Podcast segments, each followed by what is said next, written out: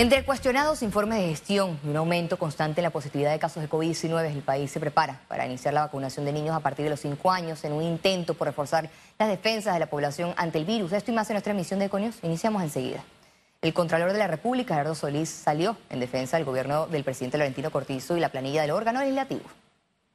En su informe, el Contralor aclaró que su gestión no encontró perjuicio económico en ninguno de los escándalos, incluyendo el gordito del zodiaco de la Lotería Nacional, las compras de mascarillas de diputados, el contrato de recolección de basura, los ventiladores, el hospital modular y el contrato de Panama Ports Company. La empresa pagó 150 millones de dólares que recibió el Ministerio de Economía y Finanzas. O sea que en este gobierno se han recibido ya 164 millones de dólares de esa empresa, demostrando el cumplimiento de eso. Solís señaló que aplicó una cultura de corrección. Además, aprovechó el informe para darle un espaldarazo a los diputados, pese a cuestionamientos por la existencia del personal que recibe un salario sin laborar. La Asamblea tiene derecho a tener trabajadores comunitarios al servicio de ustedes. Destacó que la planilla estatal creció a 270 mil funcionarios, que representan un costo mensual de 528 millones de balboas. Yo creo que hasta ahora está haciendo su trabajo. O sea, la misión de un contralor no es obstaculizar la labor del Ejecutivo, sino facilitarla, obviamente combatiendo cualquier situación irregular que se pudiera dar. Minutos antes de finalizar, el diputado independiente Juan Diego Vázquez pidió que se abriera un espacio de preguntas y respuestas, pero su solicitud no prosperó porque eso es un informe. De lo contrario es un monólogo. Y yo confío que él ha venido a hacer un informe, como ha dicho, con transparencia y rendición de cuentas, y no a rendir un monólogo.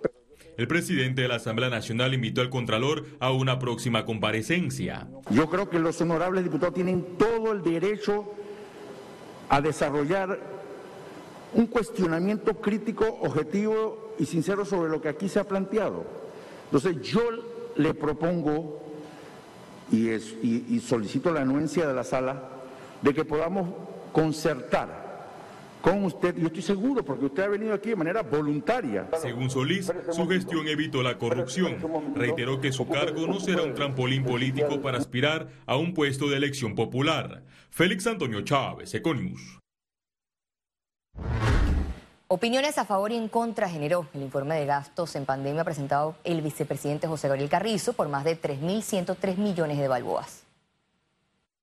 El Ministerio de la Presidencia no compró, ni abonó, ni giró ninguna orden de compra, ni ningún documento legalmente que lo pudiera comprometer o vincular a la adquisición de ventiladores y mucho menos con sobreprecio. En el caso del vicepresidente de la República, se quedó corto, más, más allá de quedarse corto, porque como te digo, me parece que lo que debe estar es la información disponible en formato de datos abiertos en cada uno de, los, de los sitios de Internet, el tratar de echarle la culpa a los medios de comunicación es, es un poco ese, ese, desconocimiento del papel de los medios de comunicación en la sociedad.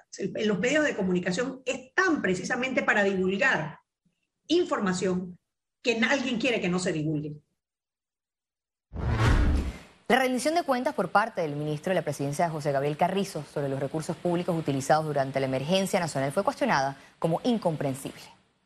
Hablar de cifras y cifras y cifras y cifras, millones y millones y millones, y presentarlo en una forma compleja y a veces ininteligible, o tanta información en muy poco tiempo, eh, yo creo que son cosas que no favorecen la rendición de cuentas. Recordemos que el acto de rendir cuentas eh, tiene como interlocutor a la ciudadanía. no es un acto que tú le estás rindiendo cuentas a una mesa técnica ni a una mesa de financistas o economistas o contadores. No, le estás rindiendo cuentas a la ciudadanía. Y la ciudadanía puede tener un conocimiento muy rudimentario en finanzas públicas. Por ende, el lenguaje es muy importante, sobre todo en estos momentos en que ha habido tantos cuestionamientos con el manejo del dinero en pandemia. Cambiamos de tema. Los estamentos de seguridad dieron inicio este jueves al operativo verano 2022. Más de 30.000 unidades de la Policía Nacional, el Servicio Nacional de Fronteras, el Servicio Nacional Aeronaval y el Sistema Nacional de Protección Civil conforman el Plan de Protección Ciudadana que se extenderá hasta el mes de abril. Va directamente enfocado a las actividades que se hacen en las áreas costeras, en las islas, en la playa, los desplazamientos que hace normalmente la familia panameña hacia el interior de la República. Es un operativo enfocado a lo que es la seguridad. Para este viernes tienen contemplado iniciar el operativo Génesis, dirigido a la lucha contra organizaciones criminales. En el año pasado se le decomisaron 128.7 toneladas de droga, un récord histórico Así que imagínense esa cantidad de droga que no circuló en la calle. Eh, no solamente en temas de robos y hurtos, sino también en delitos de alto impacto como los homicidios, que el año pasado tuvo una incidencia muy alta en temas de participación de menores de edad en este tipo de delitos. Paralelo a estas estrategias de seguridad, el Ministerio Público evidenció que entre los delitos que más aumentaron en el 2021 está la violencia doméstica, con más de 3.800 casos en comparación al 2020. Este es un delito, y hago especificidad con el delito de violencia doméstica, que no cabe desistimiento, aun cuando la víctima quiera desistir, nosotros tenemos que continuar. Bueno, la violencia doméstica ya es parte del hogar. Según la Policía Nacional, en la mayoría de los casos donde se registran delitos de hurtos y robos, los delincuentes, luego de ser aprendidos, son liberados por los jueces de paz. Félix Antonio Chávez, Econius. Ante el aumento de casos de COVID-19 en el país, aumentan los lugares de para y vacunación. Solo en la región metropolitana de Panamá hay más de 4.600 casos activos de COVID-19. Este jueves, con el objetivo de identificar a la población asintomática de Bellavista, realizaron una jornada de hisopados masiva en el Parque Andrés Bello en Villa Argentina. Esta jornada de hisopado por la gran cantidad de casos que han habido en las últimas dos semanas aquí en el corregimiento de Bellavista, donde prácticamente todos los días están entre 90 y 100 casos eh, de, de COVID todos los centros de salud, por lo menos en la área metropolitana, que son 19, hacen hisopado todos los días. Sábado y domingo, Parque Lefebre, Misacapsi de las Garzas, Veracruz, trabajan de 8 a 2 y también hacen hisopados. Además tenemos los centros hisopados del Emilio Rollo, el Rotcarú y estamos habilitando nuevos centros hisopados pronto en el Megamall y además en el Maracaná, en el Chorrillo, a esta jornada, con capacidad para 300 hisopados, asistieron personas a pie y en vehículos. Una invitación importante de responsabilidad, donde esto es un tema de prevención, es un tema, es un tema de actuar y de invitar a todos que vengan a hacerse el hisopado, que estén en continua observación y que por favor se vacunen. Tengamos responsabilidad todos, vecinos de Bellavista, acudamos a este llamado de los hisopados. En mi caso yo lo estoy haciendo de manera preventiva, pero todas aquellas personas que tengan un mínimo síntoma acudan. En paralelo, hicieron el llamado a la vacunación contra este virus. A partir del 28 de enero, el término esquema completo de vacunación se referirá a tener las tres dosis.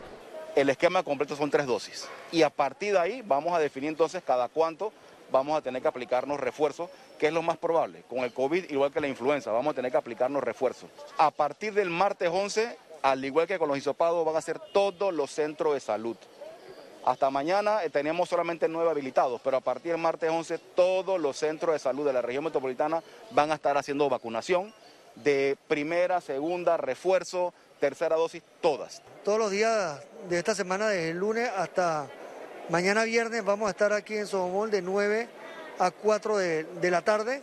Sin embargo, la próxima semana también vamos a estar desde el martes hasta el viernes, lunes es día feriado, sí que pero vamos a estar acá desde el martes. Estamos vacunando alrededor de entre 1.500 a 1.900 personas por día. El centro de vacunación en Soho Mall registra a diario una gran asistencia de personas para recibir primera, segunda o tercera dosis.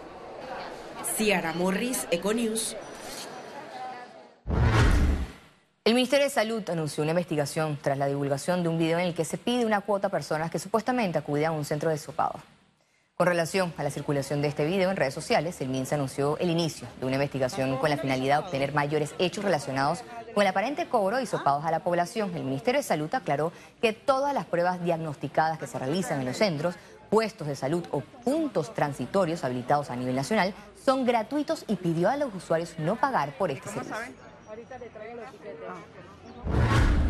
Aumenta nuevamente el número de casos diarios por COVID-19. Veamos en detalle las cifras del MINSA.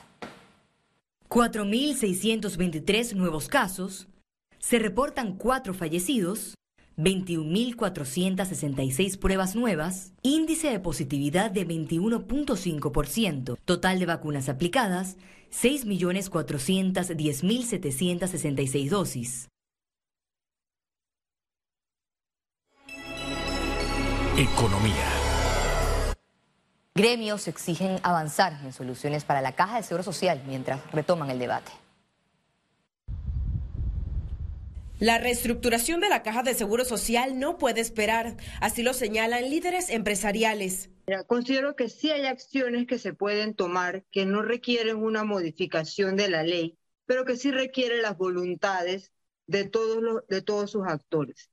Eh, hay temas de administración que quizás se, puede, se pueden retomar eh, y que fueron ya discutidos en, en las mesas eh, no debemos dejar este tiempo como sin ningún uso. Podríamos analizar esas posiciones que ya fueron aprobadas. Incluso proponen dividir el debate de reestructuración de esta institución. Así sea en dos partes. Podría ser una recomendación para que cuando llegue la parte de la OIT que va a darnos un informe sobre la específicamente de, de las corridas actuariales que se pueden hacer con la información que tenemos ahora mismo a la mano y que pudiese afectar o no cómo se van a incorporar los informales al sistema, que son los dos temas que están pendientes de diálogo, entonces eh, pudiésemos estar mejor encaminados. Los empresarios rechazan que durante seis meses o más la situación de esta institución se mantenga en receso. Definitivamente que este es un asunto que tiene que abordarse en este año 2022 Recordemos algo, en el año 2023 va, va, a ser un año político. Nos guste o no nos guste, va a ser un año político. El año 2024 va a ser un año de, de política y de transición. Así que nos queda el año 2023 para atender los grandes problemas sociales. Y sobre todo, cómo lo vamos a hacer y el seguimiento que le vamos a dar. No puede quedarse en un escritorio. Este receso cuestionado fue decretado mientras la Organización Internacional del Trabajo realiza informes actuariales de la institución. Ciara Morris, Econews. Representantes del sector turismo destacaron que se han perdido cerca de 15.000 empleos tras la pandemia. Eh, y eso va, y eso va muy, muy de cerca con el número de las habitaciones que, te comentaba anteriormente. Y, adicionalmente, empleos indirectos que vivían del sector, que también se han perdido, que podríamos sumarle varios miles más a esos números eh, que viven, porque, porque el, sector, el sector vive de esto. La Cámara Panameña de la Construcción anunció este jueves que la Feria Capac Expo Hábitat 2021 registró más de 145 millones de aprobaciones hipotecarias. La exposición realizada en el Panama Convention Center registró la concurrencia de más de 20.000 visitantes.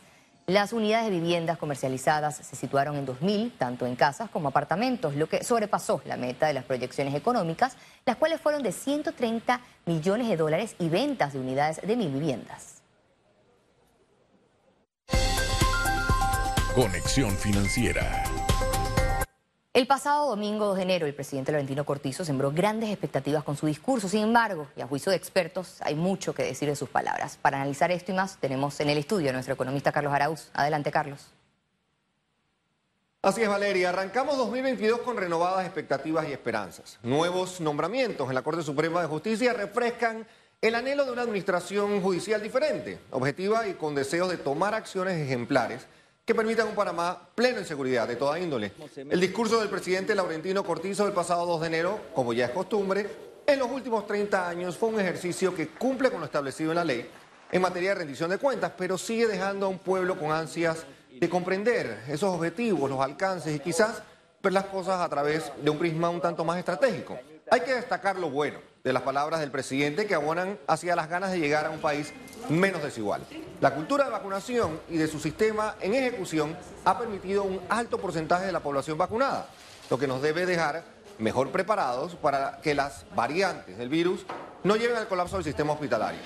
Mientras otros países han sufrido para obtener vacunas, la gestión del gobierno que hizo posible que millones de dosis llegaran a Panamá en los últimos seis meses ha sido buena. El anuncio de nuevas obras de infraestructura por cientos de millones de dólares animan la rueda crediticia y las inversiones por casi de 3 mil millones de balboas habla mucho del deseo gubernamental por hacer.